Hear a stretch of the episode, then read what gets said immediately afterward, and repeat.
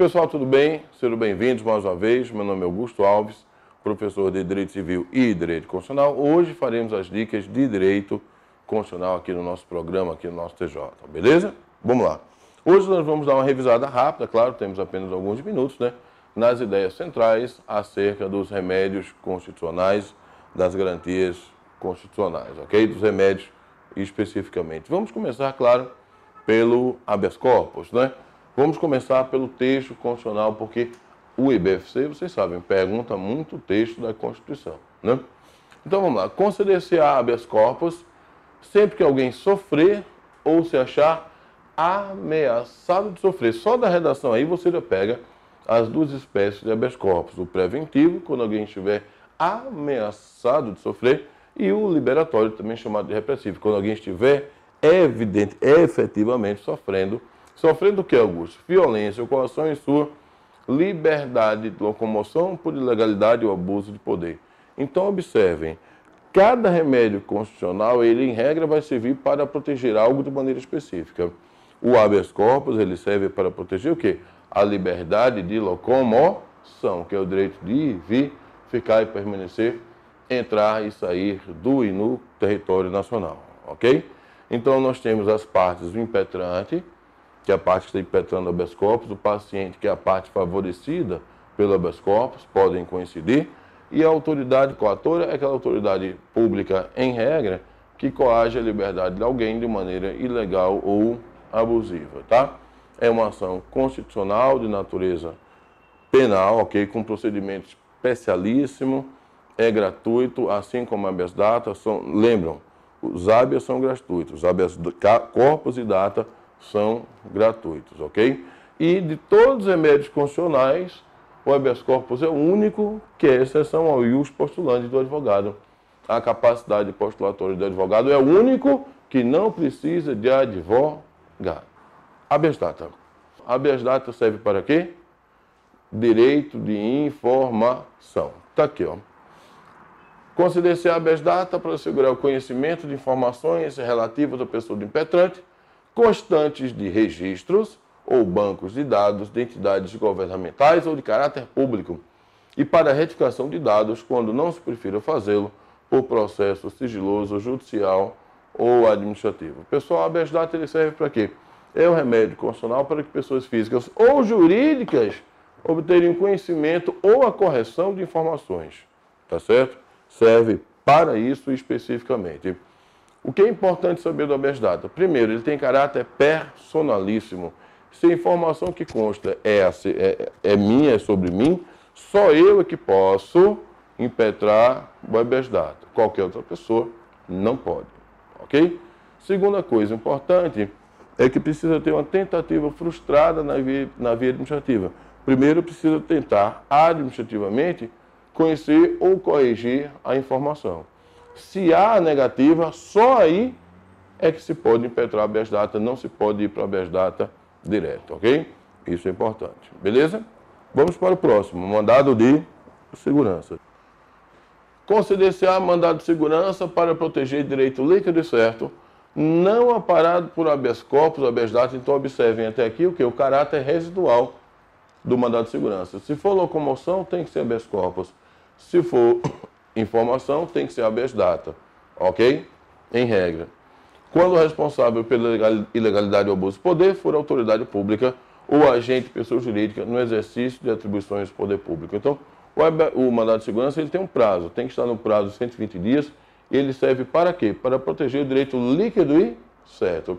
Que diabos é isso, pessoal? O direito líquido e certo. Nesse caso, um direito individual, líquido e certo é aquele direito que você pode comprovar quanto aos fatos de forma documental. E é por isso que se diz que em sede de mandado de segurança, a prova é toda pré-constituída, ou seja, porque a prova é toda constituída de documentos que acompanham a petição.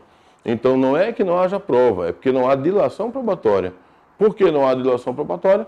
Porque a prova é toda pré-constituída. Mandado de segurança individual é esse aqui.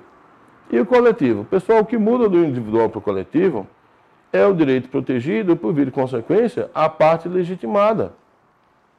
Ok? No direito de um indivíduo, quem pode impetrar o mandado de segurança? Aquele indivíduo. Agora imagine que um direito pertence a pessoas que façam parte de uma coletividade. Se, digamos um direito que pertencesse a oficiais de justiça do Tribunal de Justiça da Paraíba. Não é? Tem mais sentido. Imagine 5 mil oficiais de justiça. Tem sentido 5 mil mandados de segurança individuais? Ou tem muito mais lógica um mandado só para todos eles? É para isso que serve o mandado de segurança coletivo, ok? O mandado de segurança coletivo pode ser impetrado por partido político com representação no Congresso Nacional, ou seja, um deputado federal um senador no momento da impetração, tá?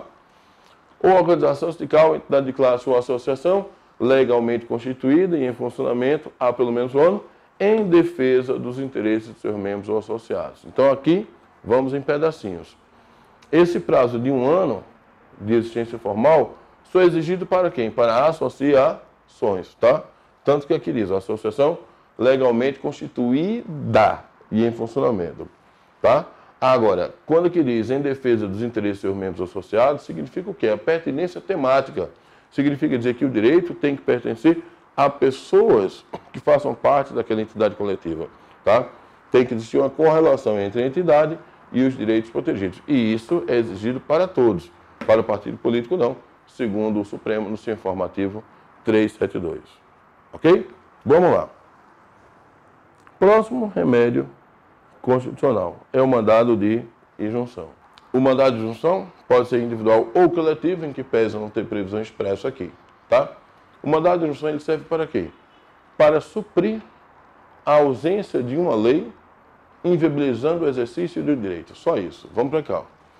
Conceder-se a mandado de junção sempre que alguém, sempre que a falta de norma regulamentadora torne inviável o exercício dos direitos liberdades constitucionais e das prerrogativas inerentes à nacionalidade, soberania e à cidadania. Atentem. Vocês lembram da classificação das normas constitucionais no que tange a sua eficácia? Lembram? Nós temos norma de eficácia plena, norma de eficácia contida, contível, restringível, reditível e norma de eficácia limitada. Ela é limitada por quê? Porque ela precisa de lei para ter um efeito. Então imagine que uma norma aqui na Constituição, ela é um direito seu, mas que precisa de uma lei regulamentadora. Uma lei que detalhe então, sem a lei, você não tem efeito. Então, para que serve o mandado de instrução? Serve exatamente para isso, para resolver esse tipo de problema. Lembrando que o Supremo tem adotado a teoria concretista nos últimos anos, individual e geral. Ok? E por último, vamos dar. Vamos falar da ação popular. Qualquer cidadão já restringe daí. Não é qualquer pessoa, é qualquer cidadão.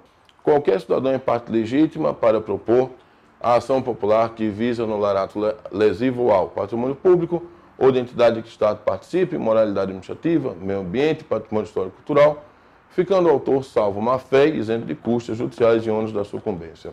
Então, qual a ideia aqui desse inciso, que do Constituinte originário? Era estimular o exercício da cidadania ativa para que as pessoas representassem a sociedade. Então, a ação popular existe para quê? Para que as pessoas possam representar o interesse público, para que cada cidadão haja como um substituto do interesse coletivo. Então, sempre que o interesse coletivo estiver sendo atingido, permite que a pessoa entre, que o cidadão, perdão, entre com a ação popular. Ok? Um abraço imenso, força nos estudos.